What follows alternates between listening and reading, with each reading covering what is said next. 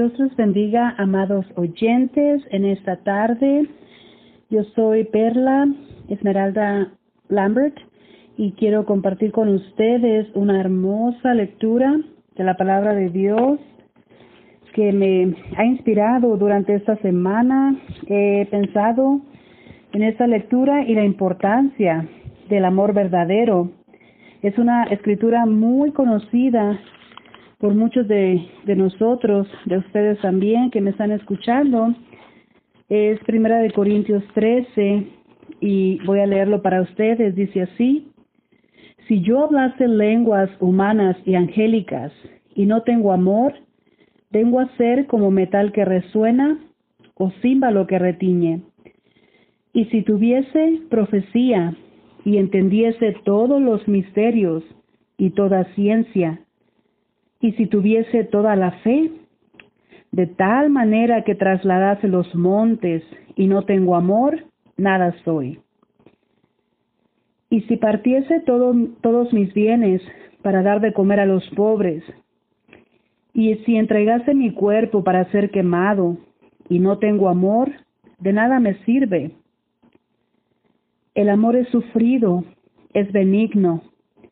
El amor no tiene envidias, el amor no es jactancioso, no se envanece, no hace nada indebido, no busca lo suyo, no se irrita, no guarda rencor, no se goza de la injusticia, mas se goza de la verdad.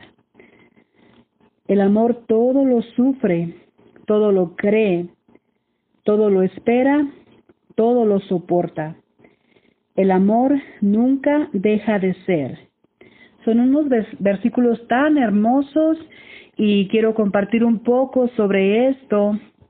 Escogí hablar sobre el amor porque a quién no nos gusta ser amados. Los niños buscan y necesitan el amor de sus padres. Los jóvenes y adultos buscan y anhelan encontrar el amor de su vida en una pareja.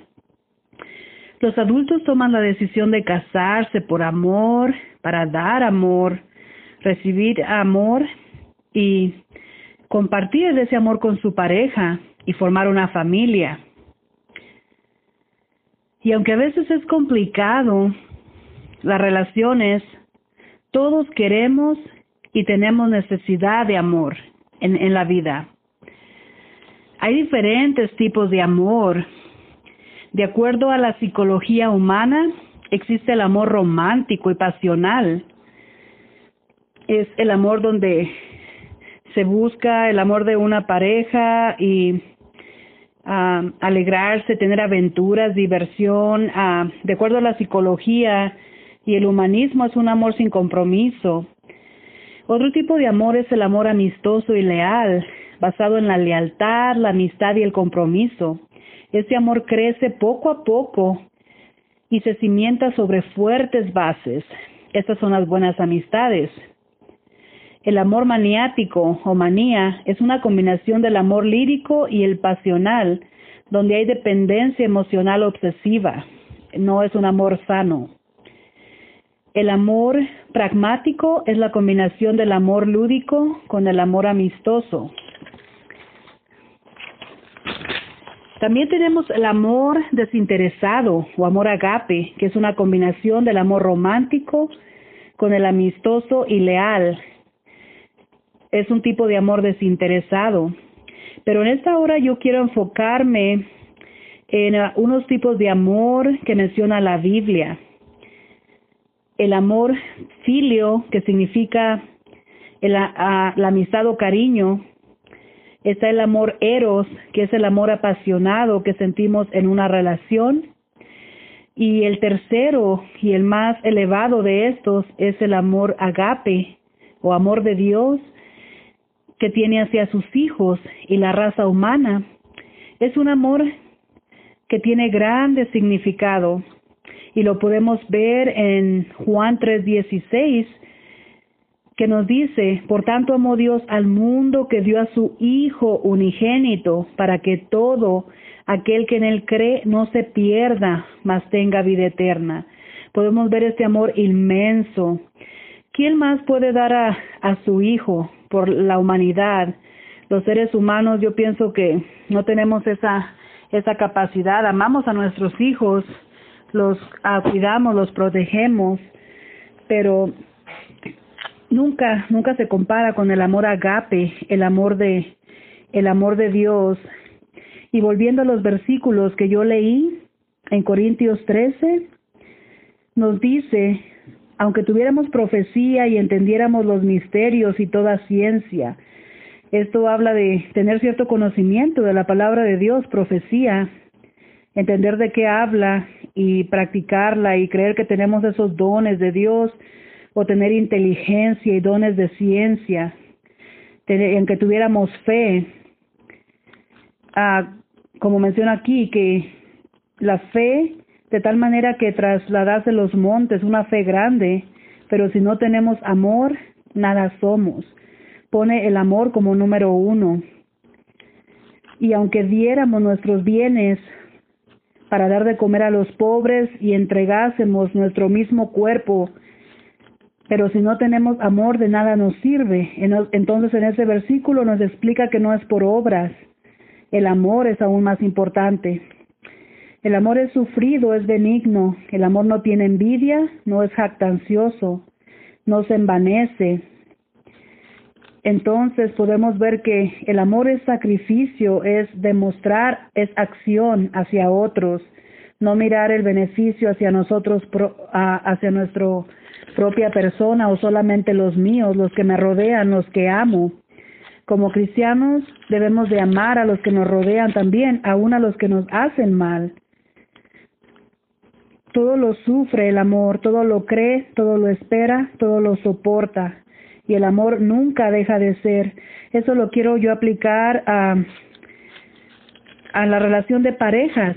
nada es fácil. Cuando nos casamos, estamos enamorados y sí es bonito y todo, pero vienen tiempos difíciles, vienen tiempos donde a nuestra pareja o nosotros estamos de mal humor, estamos cansados y empezamos a mostrar nuestro lado, pues nuestro lado feo, podríamos decir.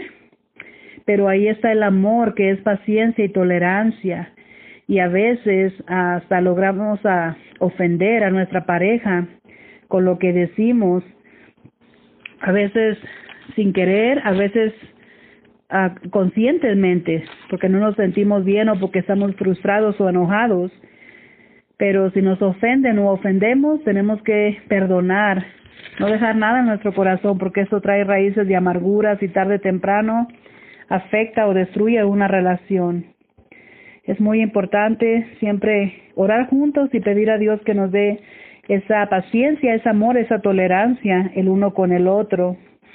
Y para concluir, Quiero leer el último versículo de Corintios 13. Dice, y ahora permanecen la fe, la esperanza y el amor, estos tres, pero el mayor de ellos es el amor. Es un significado muy importante. Yo quiero dejar esta palabra con ustedes y, y que meditemos. No es fácil, pero oremos a Dios y pidamos que Él llene de, de amor nuestro corazón. Padre Santo, en esta hora yo te doy gracias por esta palabra, estos versículos que llegaron a lo más profundo de mi corazón durante esta semana y quiero meditar en ellos. Tú me has ayudado, Señor, a demostrar amor, a tener amor y paciencia, Señor, con mi, mi familia, con mi esposo, mi hijo, con las personas que me rodean y no simplemente, Señor, con los que me rodean, sino la meta es es demostrar ese amor infinito, ese amor agape, ese amor tuyo hacia todos, Señor, donde quiera que yo vaya, donde quiera que vayamos, Señor, que podamos reflejar ese amor limpio, ese amor puro que solamente tú das, Señor. Te doy las gracias. Ah, muchas bendiciones, que el Señor esté con, con ustedes siempre. También quiero participar con este, este canto.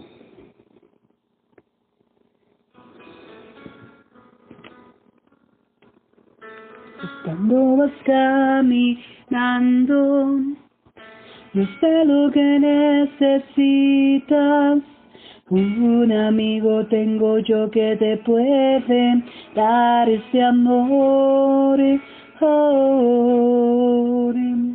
No pierdas más tu tiempo, se traspasa como el viento. Ya es hora de terminarlo, que tu vida va a ser y a Cristo tu ser, todo a. Ya no erres por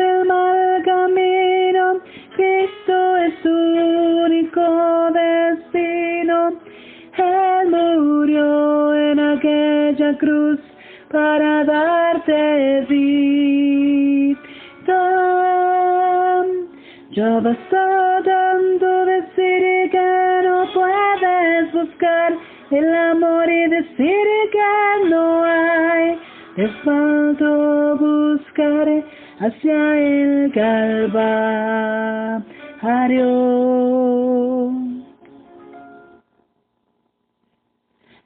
Hacia la cruz está Jesús, está el amor que buscas tú. Hacia la cruz está Jesús, está el amor que buscas tú.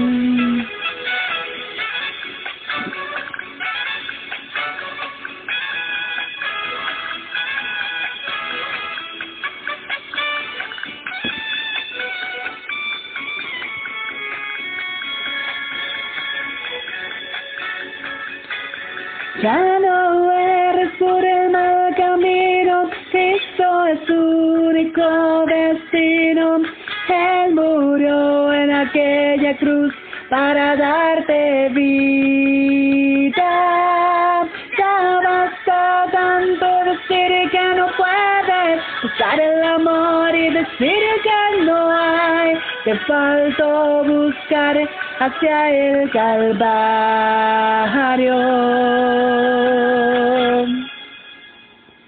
Hacia la cruz está Jesús, está el amor que buscas tú. Hacia la cruz está Jesús,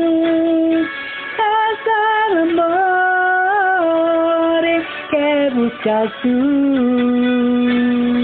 Hacia la cruz está Jesús, está el amor que buscas tú. Hacia la cruz